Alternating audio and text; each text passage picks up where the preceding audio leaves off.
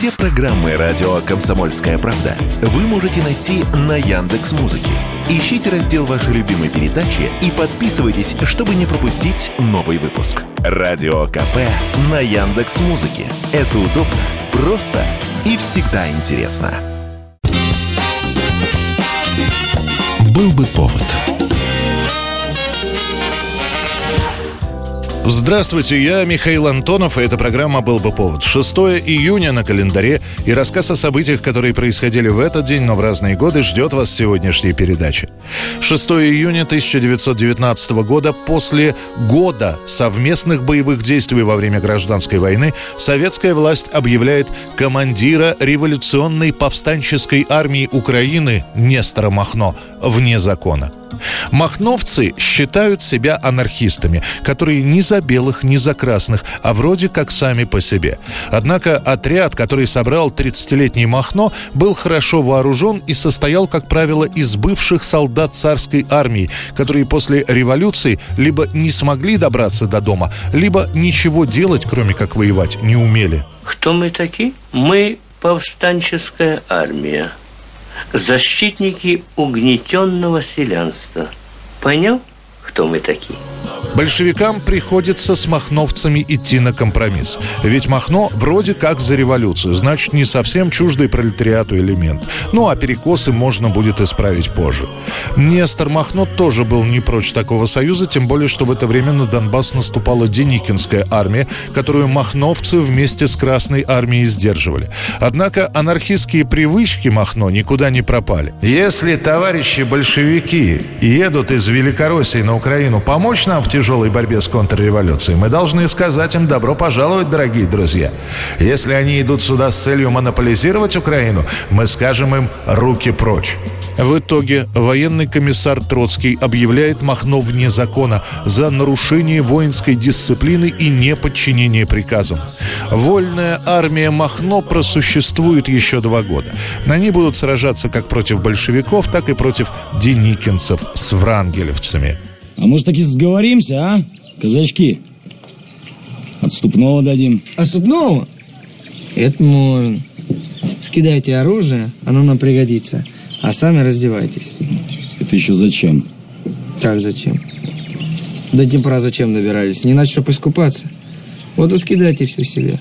Летом 1921 года, прижатый к румынской границе частями Красной Армии, Нестор Махно бежит вместе с женой за кордон. Варшава, Данцинг, в итоге Париж, где глава анархистов будет подрабатывать столяром и плести на продажу домашние тапочки.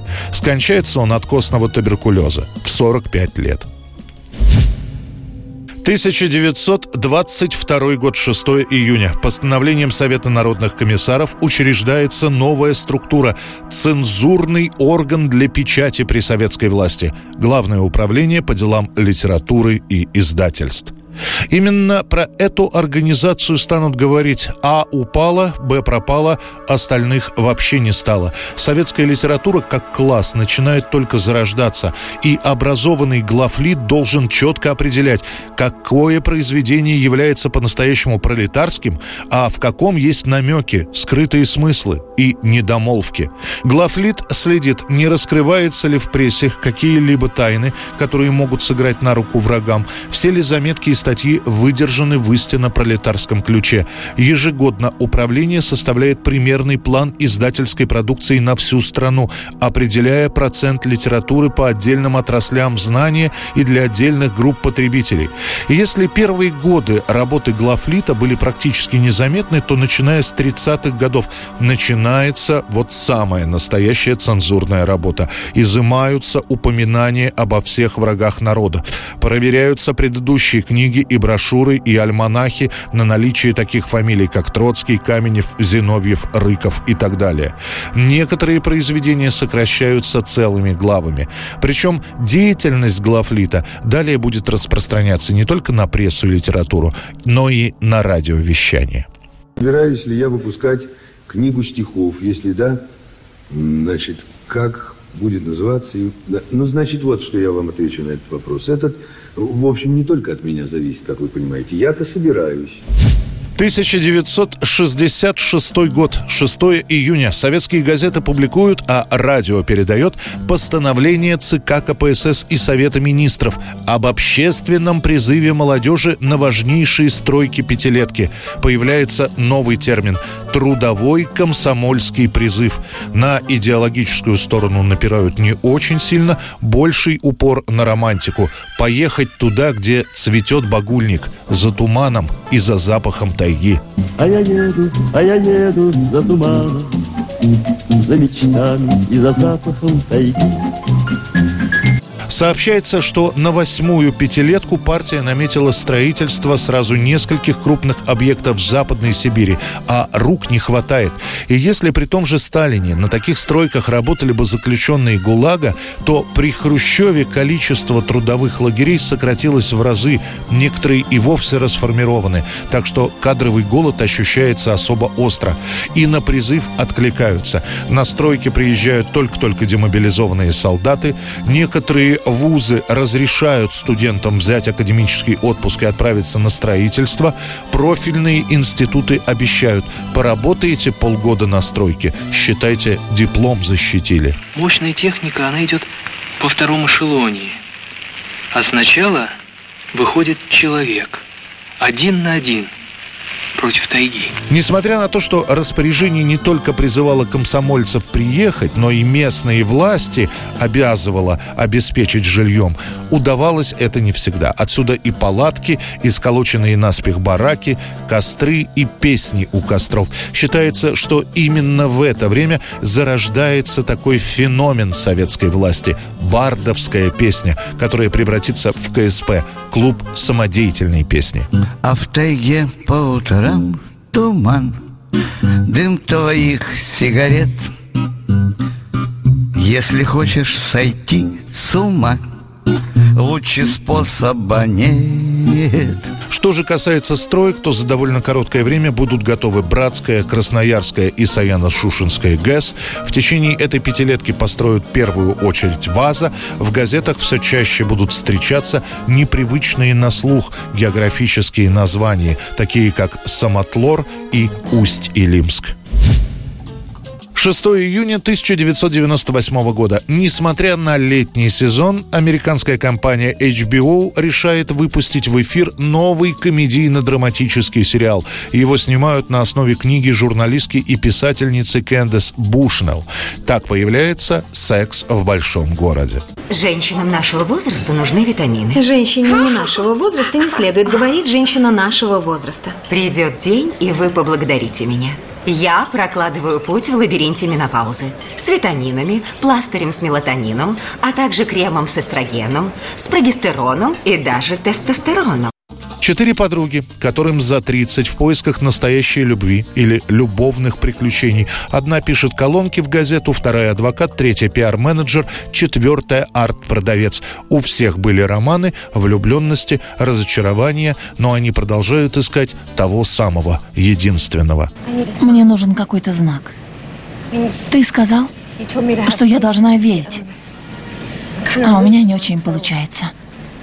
Мне нужен знак.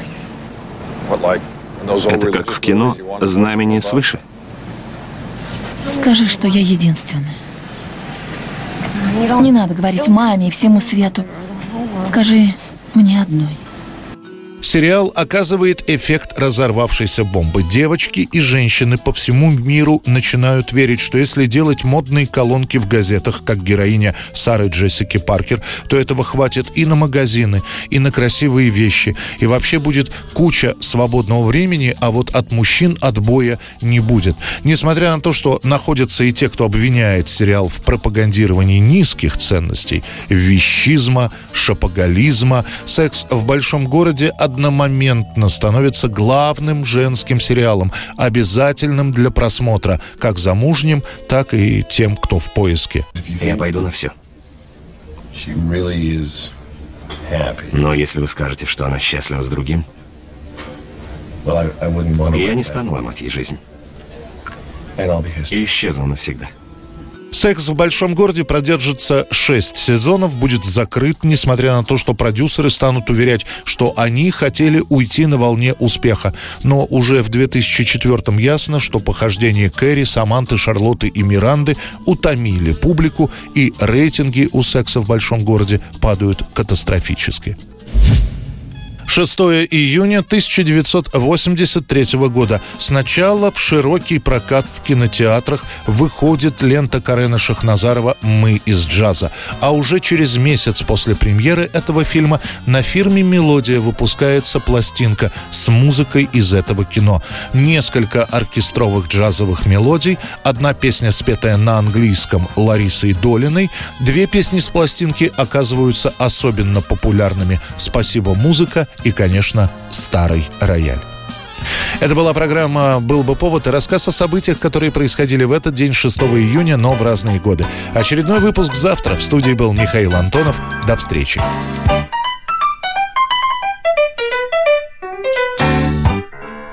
Старый рояль, весь в испуге, раньше играл.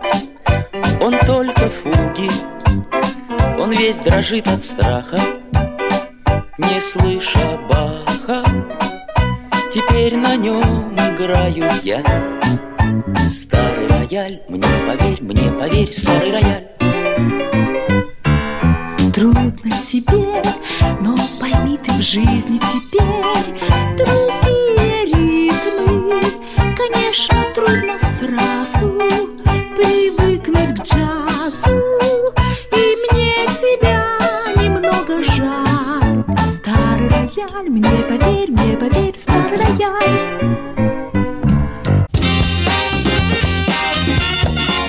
повод.